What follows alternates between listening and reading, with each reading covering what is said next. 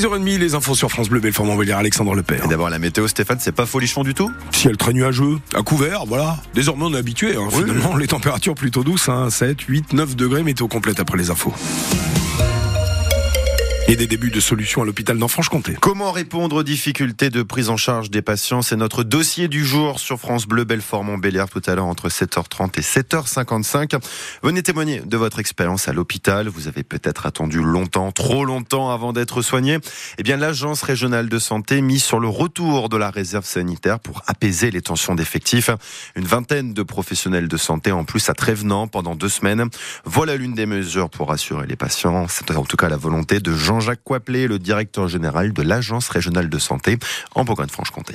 Personne ne peut se satisfaire hein, de délais d'attente trop longs euh, ou de prise en charge qui correspondent pas aux, aux attentes. Et le message que je veux faire passer, c'est d'abord pour tous les patients, leur dire que nous sommes tous mobilisés, l'agence régionale de la santé, euh, l'hôpital public, les élus, les professionnels de, de santé, et puis bien sûr associer les, les usagers. On a donné un exemple très concret, hein, la régulation. Euh, il faut parfois mieux avoir le réflexe d'appeler le 15 ou le 3966. hein, Le 3966, c'est un numéro euh, d'appel qui est pas connu, mais de 20h à 8h tous les jours, en appelant ce, ce numéro, vous pouvez parfois avoir un conseil euh, médical, une orientation. Travailler aussi sur euh, des réponses en aval. On a parlé bientôt d'amélioration des locaux pour les urgences, une extension. On a parlé de création d'hôpital de jour, de lits de, de, de médecine. Bref, c'est dire que la situation est difficile, mais il n'y a pas de fatalité. Et voilà quelques lignes de ce plan d'action pour faciliter l'accès aux soins. De quoi vous rassurer peut-être si vous passez prochainement par l'hôpital Nord-Franche-Comté.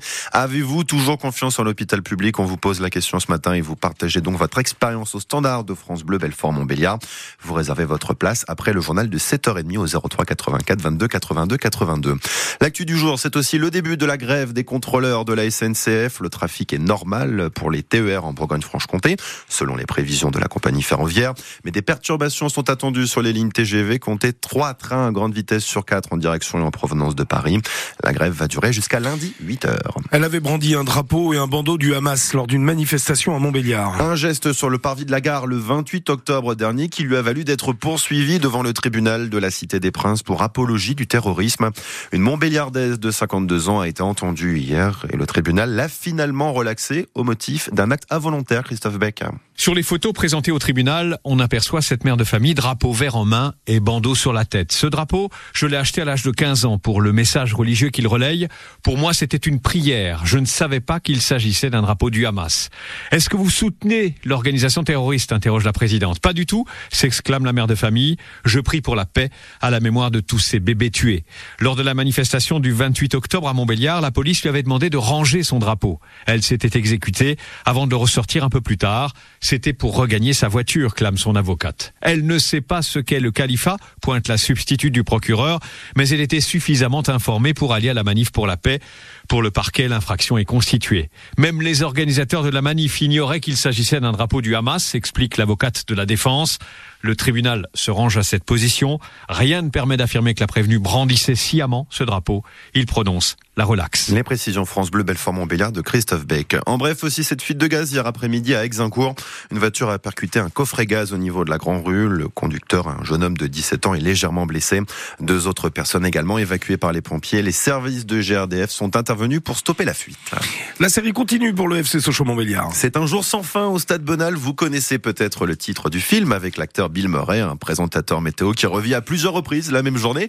Eh bien, c'est presque pareil, Stéphane, pour le FCSM en ce moment. Place au sixième match d'affilée au Stade Bonal.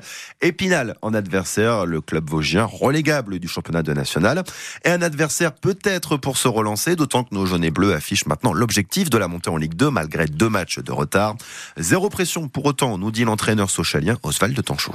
Je suis pas à me dire il faut prendre euh, les six points. Je me dis qu'il faut gagner les matchs à Bonal. À un moment donné, plus l'échéance se rapproche à la fin, plus on sait qu'on est dans des calculs. Maintenant, moi, je trouve que c'est trop tôt. J'ai pas envie d'être là-dedans parce que parfois ça empêche euh, aussi les joueurs de penser à jouer. C'est angoissant pour rien. De toute façon, il y a toujours un moment donné où une équipe gagne. Avant le match de lundi de Niort, il y avait eu des résultats positifs. C'était si on gagne à Gaulle, on fera une super opération. Après, on s'est dit bah on n'a pas joué Niort. Enfin voilà, c'est c'est des analyses qui durent très peu de temps parce qu'il y a toujours un match qui arrive après qui remet tout en cause. Et je sais aussi d'expérience que souvent dans une partie de saison, on, qualifie souvent les matchs soit de finale, soit de demi-finale, soit de match de la dernière chance, et que finalement, on se rend compte que des matchs de la dernière chance, il y en a souvent beaucoup. Construisons notre deuxième partie de saison sur des bonnes bases, avec euh, du contenu, avec euh, du plaisir, avec euh, l'envie de faire les choses ensemble. Et si déjà on, arrive à mettre tout ça, on sera sur la bonne voie. Sochaux Épinal avec Oswald Tanchot en entraîneur, qu'on envoie 19h30 ce soir à Bonal, à vivre comme d'habitude dès 19h15 sur France Bleu, Belfort, Montbéliard. On revient au quotidien du championnat de national. Et ce après le match Gala face à Rennes. Il y a 10 jours en Coupe de France, les Bretons balayés hier soir en 16e de finale aller de la Ligue Europa. Défaite 3-0 sur la pelouse du Milan AC. À noter aussi la défaite de Toulouse 2-1 contre le Benfica à Lisbonne. Les matchs nuls de Lens 0-0 contre Fribourg et de partout pour l'Olympique de Marseille au Shakhtar Donetsk. La planète foot aussi avec le séisme du jour et le départ annoncé cet été de Kylian Mbappé du Paris Saint-Germain. L'attaquant a prévenu les dirigeants de son choix, mais on ne connaît pas encore sa nouvelle destination. Et puis c'est déjà l'été sur France Bleu Belfort Montbéliard. On vous annonce ce matin la programmation musicale du festival Rencontre et Racines. Ça se passe à Audincourt les 28, 29 et 30 juin avec des belles têtes d'affiche. Le groupe Caravan Palace par exemple, la chanteuse belge Célassou et le soleil, on le disait aussi avec le groupe Chinese Man.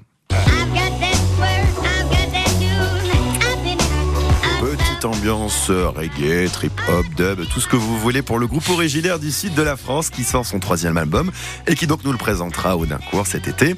On revient à 8h tout en douceur sur cette nouvelle édition de Rencontre et Racine à Audincourt avec Mathieu Sabarly, le programmateur du festival.